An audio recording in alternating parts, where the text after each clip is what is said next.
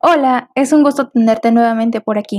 Espero que te encuentres muy bien y que ya tengas preparadas unas palomitas y una bebida deliciosa para disfrutar de este episodio nombrado Diseño Organizacional.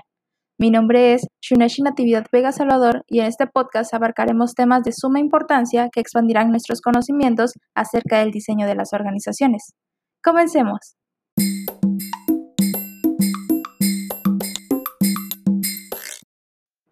Ahora sí, Entrando en tema, vamos a hablar primero sobre la organización como un sistema estratégico dentro de una empresa. Las organizaciones crean una estructura para facilitar la coordinación de actividades y para controlar los actos de sus miembros. La estructura de la organización, pues, es un medio que ayuda a la administración a alcanzar los objetivos que desde un principio tiene la empresa. Como los objetivos se derivan de la estrategia global de la organización, pues es lógico suponer que la estrategia y la estructura deben estar ambas muy relacionadas. La organización como sistema estratégico debe tener metas comunes y una buena estructura organizacional. Por ende, para que esta pues sea estratégica debe tener fines claros a los cuales los trabajadores deben unirse para alcanzar dichos objetivos. Una buena organización debe ser extremadamente flexible y esto se consigue a través de una buena coordinación y comunicación entre todos los elementos de la empresa.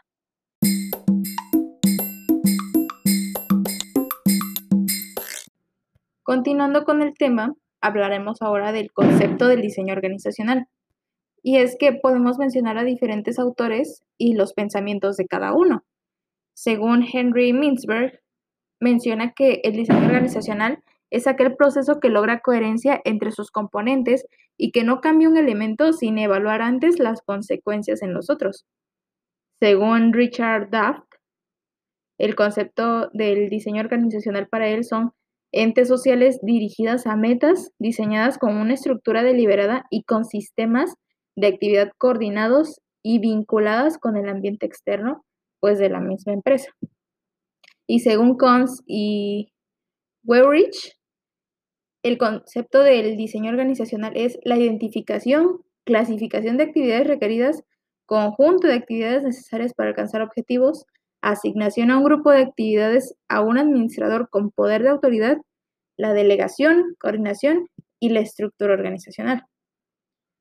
Ahora, juntando los puntos anteriores, podemos generar un concepto de diseño organizacional que sería que el diseño organizacional es un proceso o una herramienta a través de la cual los gerentes o administradores pueden tomar excelentes decisiones para el beneficio de su empresa.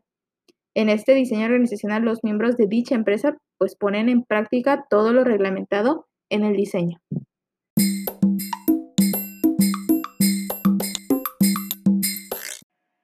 Ahora que ya tenemos definido un concepto del diseño organizacional, podemos pasar a hablar sobre los modelos mecánicos y los modelos orgánicos del diseño organizacional.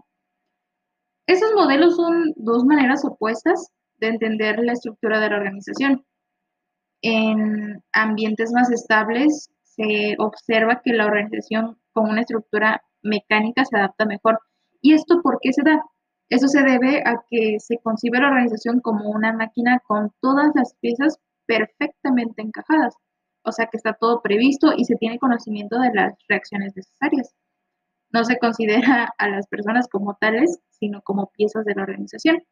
Se trata de una organización formal basada en una autoridad que es su gerente y el control de las actividades.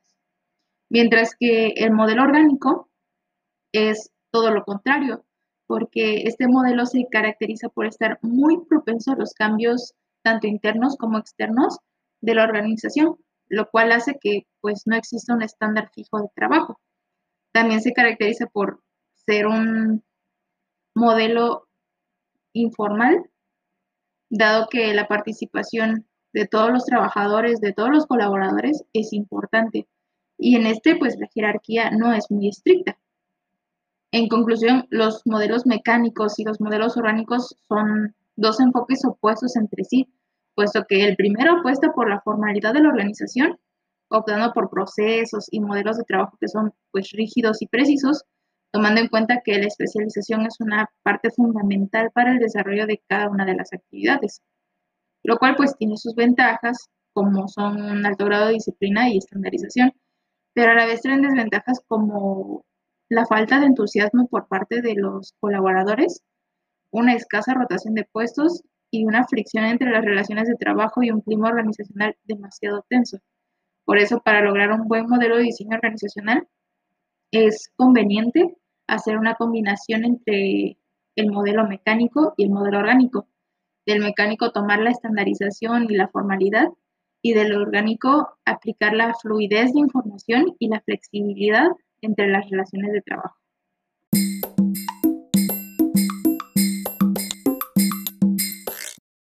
Siguiente punto. Las teorías de diseño de contingencia. Primero vamos a hablar de la palabra contingencia. Esta palabra significa que algo es incierto o que es eventual, que bien puede suceder o no. Se refiere a una proposición cuya verdad o falsedad solamente puede pues conocerse por la experiencia o por la evidencia, más no por la razón. La teoría de contingencia enfatiza que no hay nada absoluto en las organizaciones o en la teoría administrativa, ya que todo depende del enfoque contingente. Toda vez que existe una relación funcional entre las condiciones del ambiente y las técnicas administrativas apropiadas para el alcance eficaz de los objetivos de la organización. Las teorías de contingencia son teorías centradas en el estudio de las variables, más que nada las externas de la organización, entre las cuales se puede mencionar la tecnología, la macroeconomía, la ciencia, entre otras.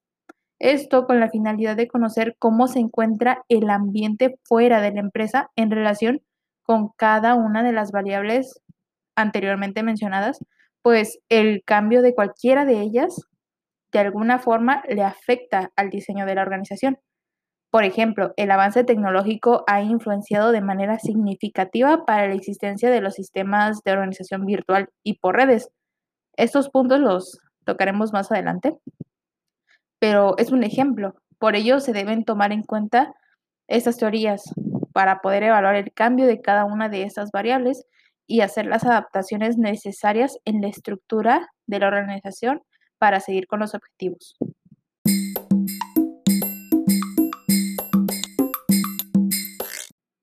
Continuando, tenemos las dimensiones del diseño organizacional. Para entender a las organizaciones debemos determinar las dimensiones que describen las características específicas del diseño organizacional. Esas dimensiones describen a las organizaciones, así como Em, nosotros describimos la personalidad y las características físicas de una persona, de esta misma forma podemos describir a, las dimensiones del diseño organizacional. Estas se dividen en dos tipos, las estructurales y las contextuales. En primera parte, las estructurales, estas describen las características internas de una organización estas establecen las bases para medir y comparar a las organizaciones, mientras que las dimensiones contextuales caracterizan a toda la organización, incluyendo el tamaño, la tecnología, el ambiente externo y también los objetivos. En función de las dimensiones, podemos distinguir el diseño organizacional a través de dos modelos, el modelo mecánico y el modelo orgánico que anteriormente explicamos, diciendo que el modelo mecánico es de forma piramidal, pues está presentado por jerarquías detallando departamentos y cargos dentro de la organización y que el modelo orgánico es más de forma circular, pues en este hay muy poca jerarquía y está pasado pues en equipos provisionales. Además de esto, pues son multifuncionales, caracterizándose pues por ser muy flexibles y cambiantes.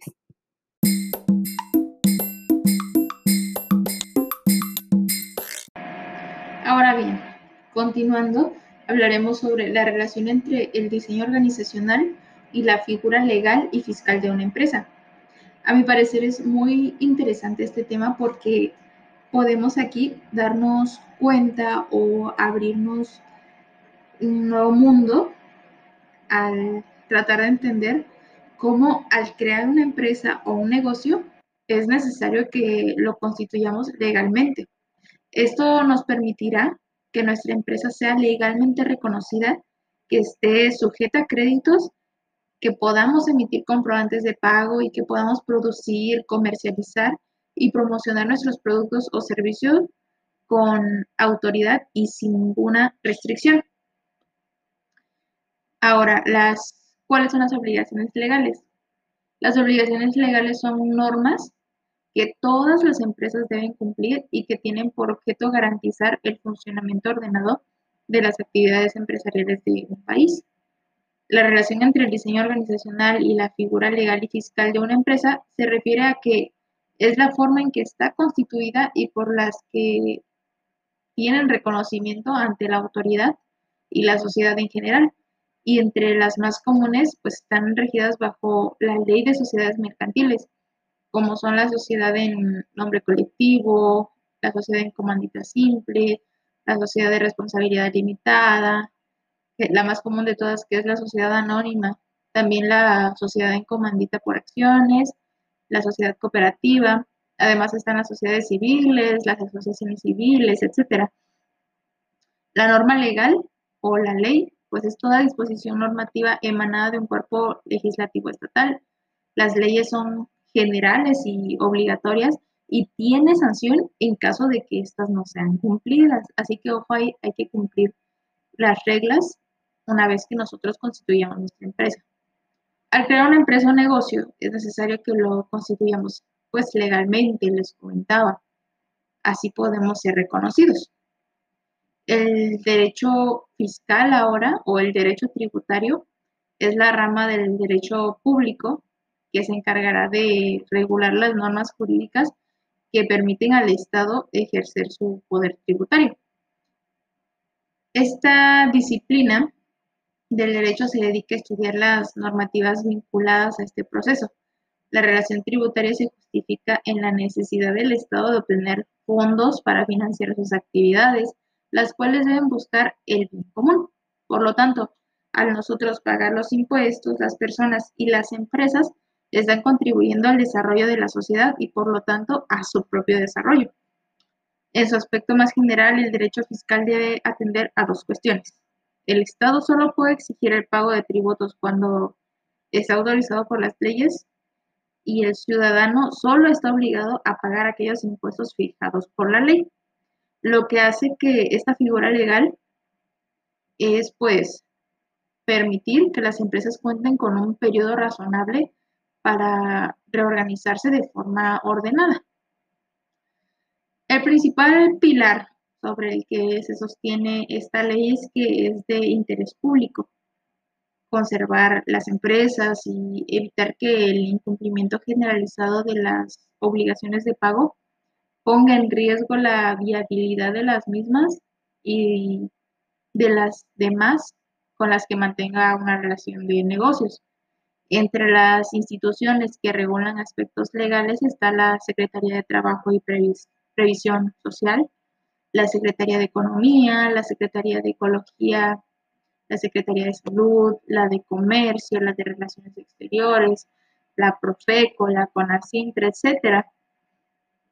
Las instituciones que regulan aspectos fiscales son, por ejemplo, el Código Fiscal de la Federación, los cuales incluyen el IVA, el ISR, el IEPS, eh, etcétera, que a su vez pues, son regulados por la Secretaría de Hacienda y Crédito Público por medio del SAT. Entonces, debemos saber cómo nosotros, al crear nuestra empresa, es necesario que la constituyamos legalmente.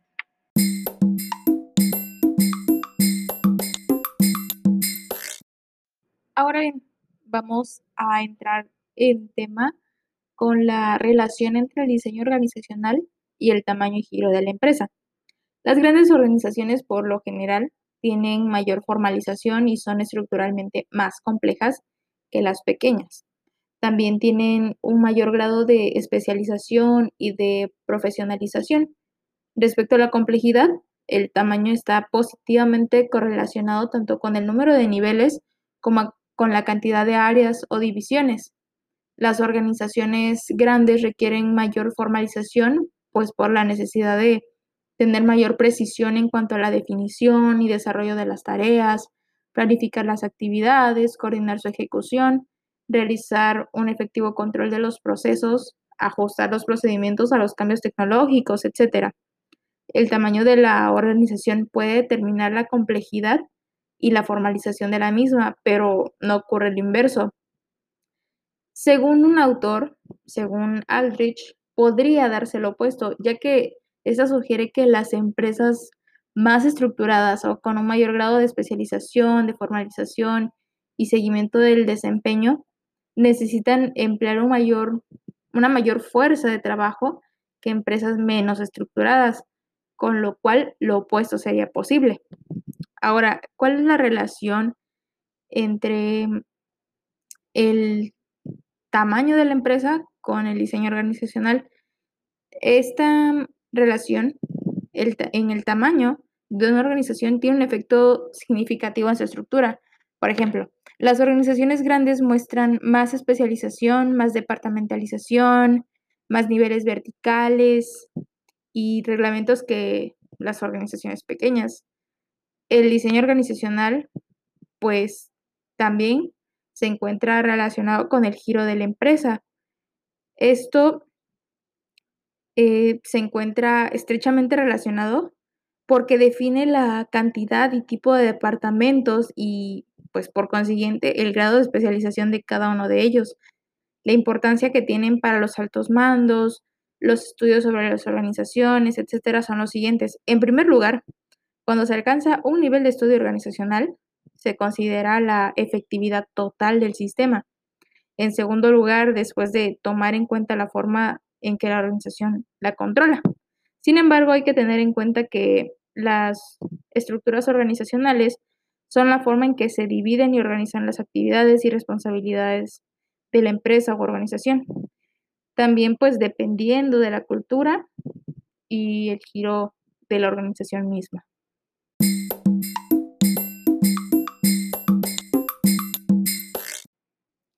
Continuando, Vamos a hablar ahora de la relación entre el ambiente y el diseño organizacional.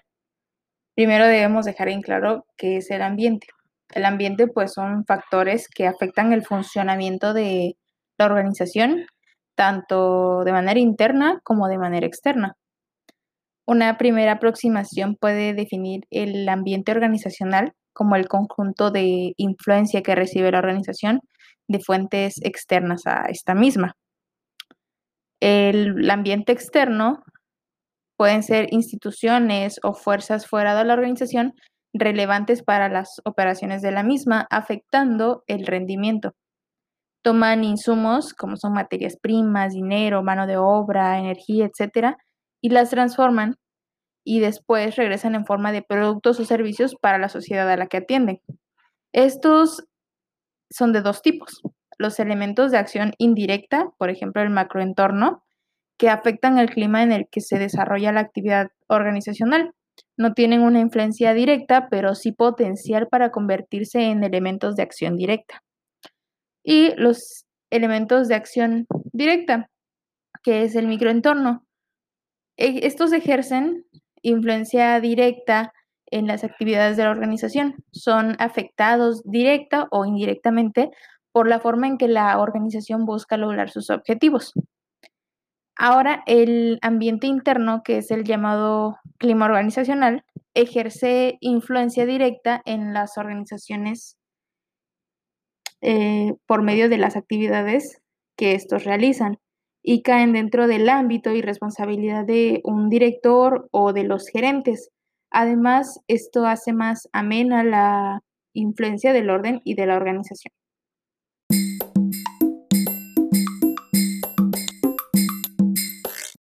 Para continuar, vamos a hablar sobre la relación entre la estructura, la cultura y el clima organizacional con la estrategia de una empresa. Las empresas, si quieren tener éxito, deben implementar estrategias que les permitan pues, mantenerse a la vanguardia, tener aspectos muy importantes y que sean comúnmente utilizados como estrategias para el logro de objetivos principalmente a largo plazo. Entre estos están la estructura, la cultura y el clima organizacional. La estructura se refiere a las actividades que surgen en las organizaciones. Son muchas, lo, cual obliga a aplicar los principios de la administración moderna. Esas actividades las podemos mencionar tales como son comprar materia prima, llevar cuentas, planear el trabajo, manejo del recurso humano y también la producción y venta de productos, así como la prestación de servicios, atención al cliente, etc. Debemos estar al pendiente del mantenimiento de equipos también, la seguridad hacia el interior y exterior de la empresa, etc. La estructura de toda empresa se obtendrá de acuerdo a la óptima clasificación que requiera, que se puede agrupar generalmente en cuatro grandes áreas funcionales como son el área de producción, el área administrativa y financiera, el área de recursos humanos y el área de marketing y ventas. En cuanto al clima organizacional, este nos lleva a comprender por qué este elemento o característica de la empresa reviste una gran importancia, toda vez que el estado que guarde sea positivo o negativo, pues repercute grandemente en la implementación de proyectos tendientes a lograr la eficiencia y eficacia de dichas organizaciones a través de la gestión directiva. Mientras que mm, al hablar de la cultura empresarial, hablamos sobre representar un pilar que sostiene la forma y maneras en que se desempeñan las actividades de negocios. Esta tiene gran fortaleza ya que su nacimiento se va formando gradualmente a través del transcurso del tiempo aunque a pesar de ello, existen mecanismos que pudieran ayudarnos a modificar aquellos aspectos que requieran variarse y fortalecer los valores positivos que encuadren en la visión y misión del negocio para intentar el éxito en las organizaciones.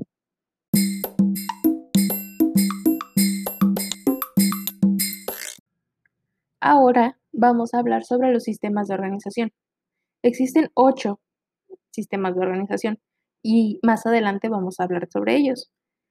En este momento vamos a definir qué es un sistema de organización. Un sistema es un todo organizacional y unitario compuesto de dos o más partes interdependientes, componentes o subsistemas y delineados por límites identificables que lo separan de su sistema ambiental. Se considera la organización como un sistema sociotécnico abierto integrado de varios subsistemas. Con estas perspectivas, una organización no es simplemente un sistema técnico o social, más bien es la integración y estructuración de actividades humanas en torno de varias tecnologías. La organización es un sistema dinámico constantemente en cambio y en adaptación a las presiones internas y externas y está en un proceso continuo de evolución.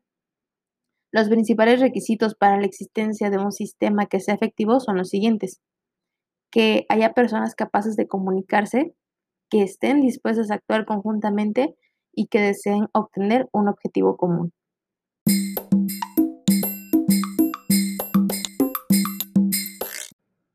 Ahora sí, adentrándonos en los sistemas de organización, hablaremos principalmente del funcional. Aquí se combinan los tipos de organización lineal y funcional, aprovechando las ventajas y evitando las desventajas inherentes a cada una, conservando de la funcional la especialización de cada actividad en una función y de la lineal la autoridad y responsabilidad que se transmite a través de un solo jefe por cada función especial. En una organización muy simple y de conformación piramidal, donde cada, cada jefe recibe y transmite todo lo que sucede en su área cada vez que las líneas de comunicación son rígidamente establecidas. Tiene una organización básica o primaria y forma un fundamento de la organización. La autoridad lineal y única, que es la autoridad del superior sobre los subordinados, y para que no suene tan feo, llamémoslos colaboradores. Cada colaborador se reporta solamente a un superior tiene un solo jefe y no recibe órdenes de ningún otro. Hay líneas formales de comunicación. Entonces, esto quiere decir que la comunicación se establece a través de las líneas existentes en el organigrama. Cada superior centraliza las comunicaciones en línea ascendente de los colaboradores. Y por último, la centralización de las decisiones. Su característica es el desdoblamiento y convergencia de la autoridad hacia la cúspide de la organización. O sea que solo existe una autoridad suprema que centraliza todas las decisiones y controla la organización. En este caso, por poner un ejemplo, podemos hablar de un gerente general.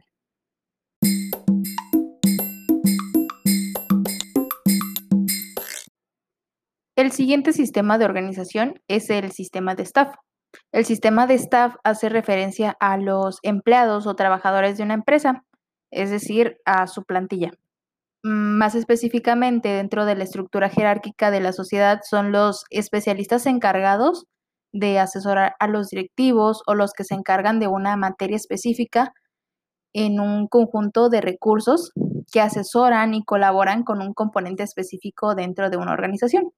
Este tipo de organización no disfruta de una autoridad de línea o poder de imponer decisiones, pues surge como consecuencia de las grandes empresas y del avance de la tecnología, proporcionando así información experta y de asesoría. Por lo general, este tipo de organización no se da por sí sola, sino que existe combinado con los tipos de organización, los que anteriormente mencioné, y por lo general en empresas de mediana y de gran magnitud.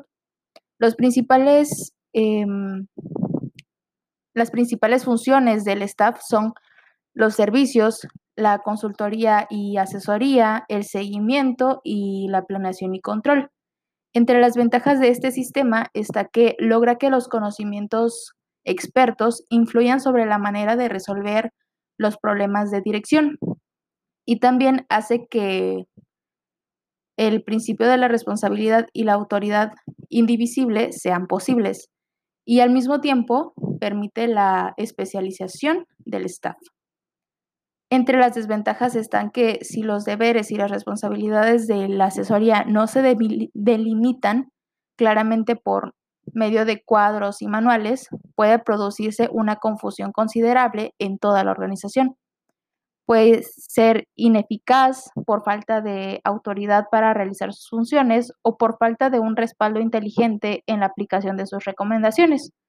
Pueden existir también rozamientos con los departamentos de la organización si es que esta es lineal.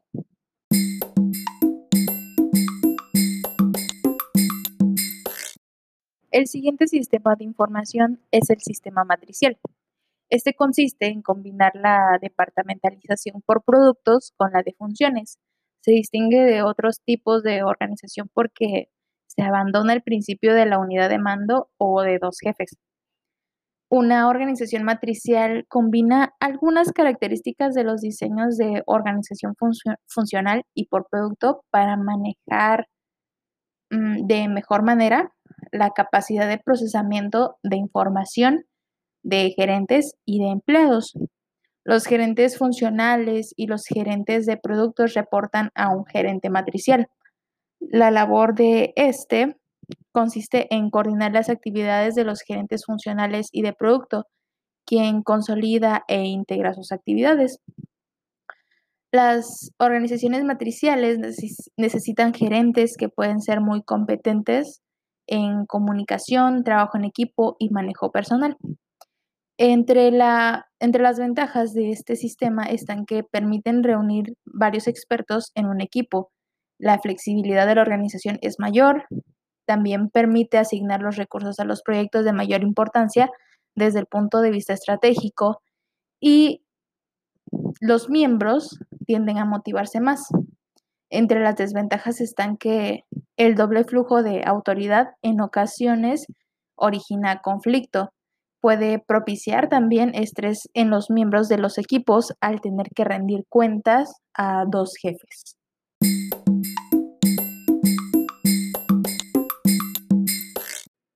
El siguiente sistema de organización es el sistema divisional. Mediante esta estructura, las divisiones se pueden organizar en función de sus productos individuales, servicios, grupos de producto, proyectos o programas principales. La característica distintiva de una estructura divisional es que el agrupamiento está basado en los resultados organizacionales. Se le llama así cuando las organizaciones dividen las áreas funcionales de la organización en divisiones. Cada división cuenta con sus propios recursos a fin de operar en forma independiente. Cada una de tales divisiones contiene un conjunto completo de funciones. Por lo tanto, la división se... Mm, por poner un ejemplo, la división color verde se ocuparía de sus propias actividades de contabilidad, ventas y marketing, ingeniería, producción y así sucesivamente. Este enfoque es útil cuando la toma de decisiones debe ser agrupada a nivel de división para reaccionar más rápidamente a las condiciones locales. La estructura divisional es especialmente útil cuando una empresa tiene muchas regiones, mercados y, o productos. Sin embargo, esta puede causar mayores costos totales y puede dar lugar a una serie de pequeños feudos peleando dentro de una empresa y que no necesariamente trabajen juntos para el bien de toda la entidad.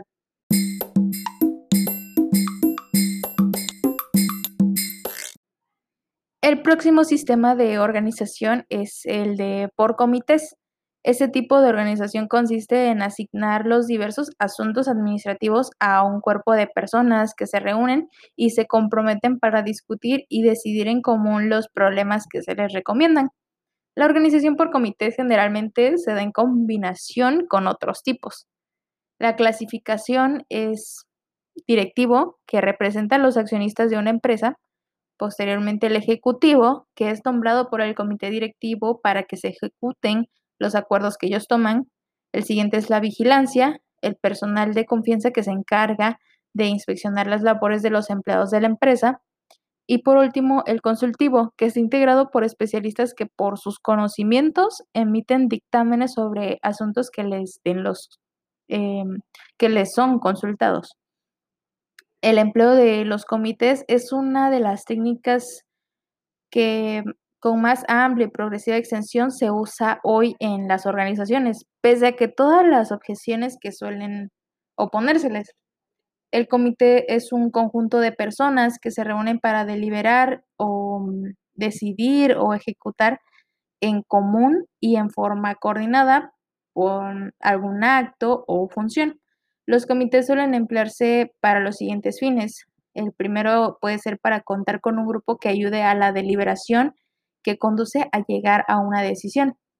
El siguiente puede ser limitar la autoridad, em, también representar los intereses de los grupos de una institución, eh, coordinar mejor los planes y políticas, consolidar la autoridad y por último puede ser motivar a los funcionarios inferiores a la mayor participación en las tareas administrativas.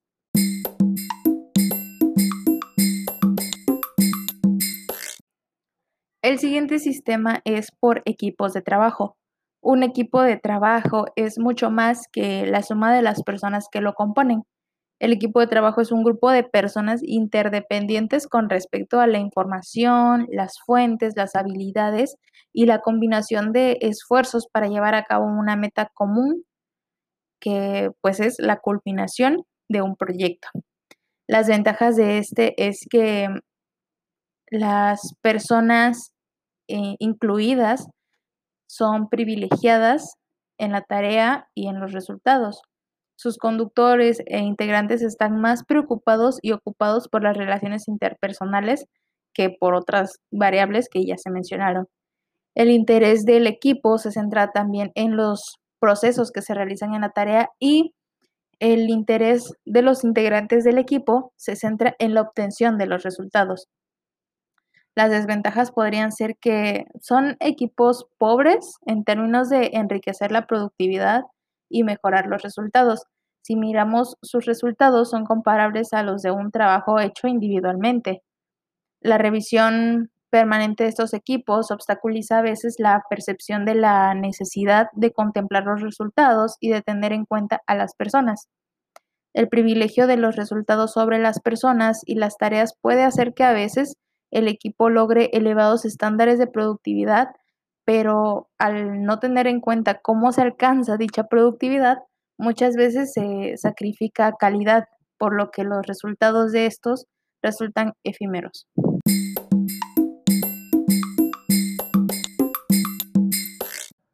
El siguiente es el sistema de organización virtual.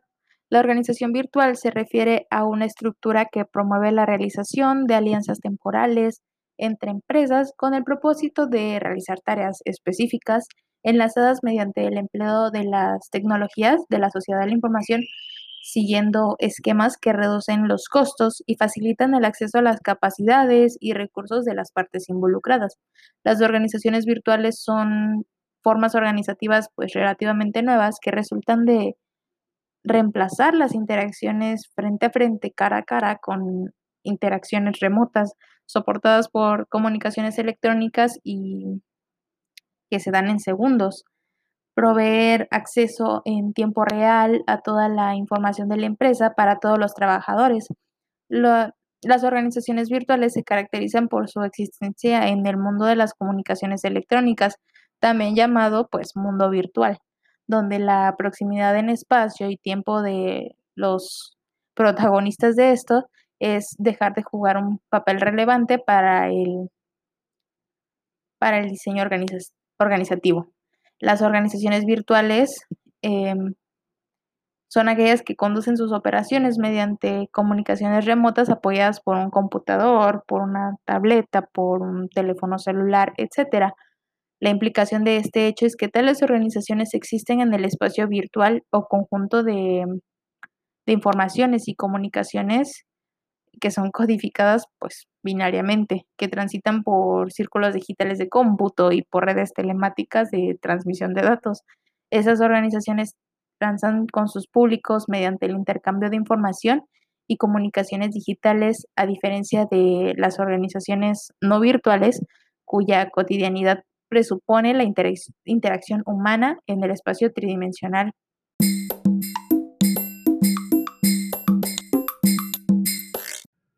Por último, pero no menos importante, tenemos al sistema de organización por redes. La empresa en red se ha convertido en uno de los paradigmas del nuevo capitalismo. La organización en red se enfrenta al reto de gestionar la diversidad generacional con grandes diferencias entre la utilización y gestión de las nuevas herramientas y concepción de los puestos de trabajo. Desde el punto de vista organizativo, todas estas organizaciones se basan en los principios que están orientados principalmente al aprendizaje y a la innovación, con gran flexibilidad y mínimos tiempos de reacción, de manera que son unidades organizativas pequeñas, capaces de funcionar y coordinar en red. La clave de una organización en red es la integración y la, clave de la integración es compartir información. Como parte del desarrollo de la gestión, si no se cuestionan profundamente la estructura jerárquica de dirección y gestión empresarial que permite el flujo de información oportuna, comprensible y manejable y con la riqueza y calidad necesarias para conseguir mayor eficiencia de los recursos y procesos disponibles.